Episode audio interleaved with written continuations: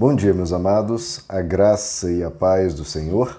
Eu sou o pastor Rômulo Pereira, da Igreja Batista, Palavra da Graça, e hoje nós vamos estudar os Atos dos Apóstolos, capítulo 13, verso 29, que nos diz: Tendo cumprido tudo o que estava escrito a respeito dele, tiraram-no do madeiro e o colocaram no sepulcro.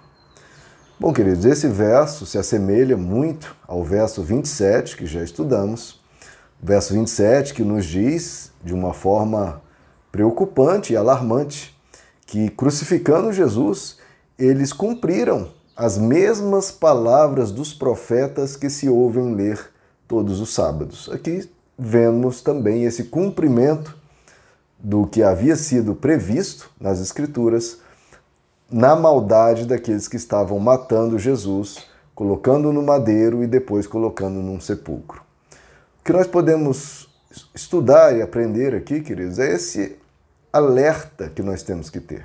Estamos vendo religiosos, legalistas, fervorosos matando Deus. Isso é muito grave, queridos. Nós precisamos perceber isso nas Escrituras, esse alerta. Como a religião legalista, a religião intolerante, a religião fanática, a religião que persegue os outros mata e mata até mesmo o próprio Deus.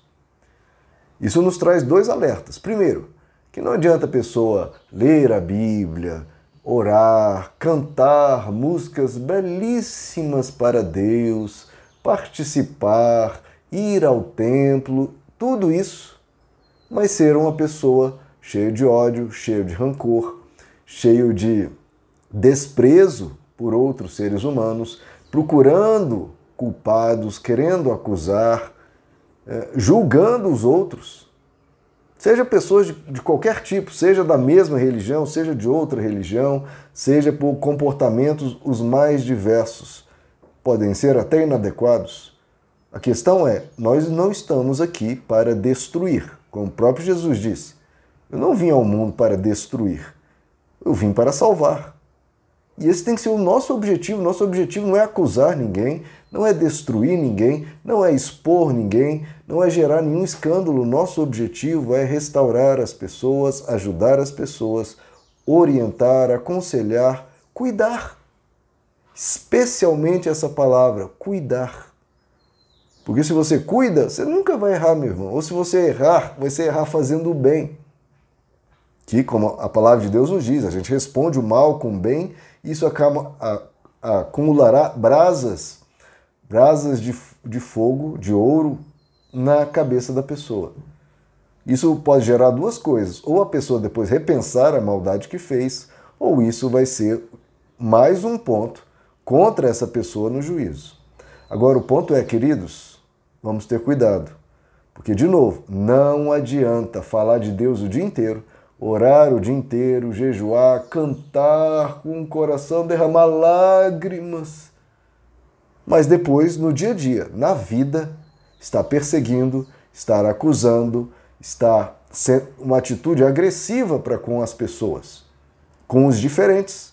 Porque o que Jesus era para esses religiosos legalistas? Uma pessoa diferente, que tinha uma outra postura muito mais leve, muito mais light, que eles até achavam, ele vem aqui está relativizando o pecado.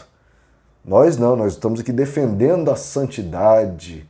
Agora ele ali está ajudando o pecador, ele come com os pecadores, ele chega no adúltera e não quer deixar a gente é, julgá-la como se deve, etc, etc.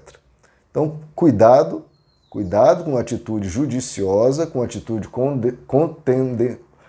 contendenciosa, querendo contendas, enfim. Ou atitude agressiva, uma atitude intolerante, com atitude odiosa. Cuidado com isso. Eu já coloquei aqui, algumas pessoas dizem, ah, aqueles lá são do Jesus do mal. Se criou agora essa expressão para designar alguns grupos cristãos mais agressivos, mais que combatem um determinado grupo, enfim, aqueles lá são do Jesus do mal, são todos agressivos, cheios de ódio. Olha o que conseguiu se criar. E esses será que não matariam Jesus? Então, cuidado com legalismo, Cuidado com perseguir pessoas, não faça isso. Porque senão, se você estivesse lá no tempo de Jesus, aonde você estaria? De que lado você estaria? Você talvez acabaria matando Jesus. Então isso a gente tem que repensar, a gente tem que se colocar na situação, queridos, na situação aqui. Você estaria fazendo o quê? Lembre-se, Jesus não era o Jesus e tudo, não. Era um, um ali que apareceu e está falando umas coisas estranhas. E comendo com os pecadores, e se dando bem ali com o pessoal, e bebendo vinho. E sempre quando a gente traz o rigor da lei, ele dá um jeitinho, ele parece que relativiza, como assim? Hoje a gente sabe quem ele é porque ele ressuscitou. Esses aqui não, não sabiam do Jesus ressuscitado. Então, cuidado em julgar. Não julgue, deixe o julgamento para Deus. Vá cuidar das pessoas, vá ajudar as pessoas, vá se importar com o caído, com o fraco, com o pecador. Se importe. O objetivo é se importar, é ajudar, é cuidar. Essas palavras formam a religião do Evangelho, a religião de Jesus.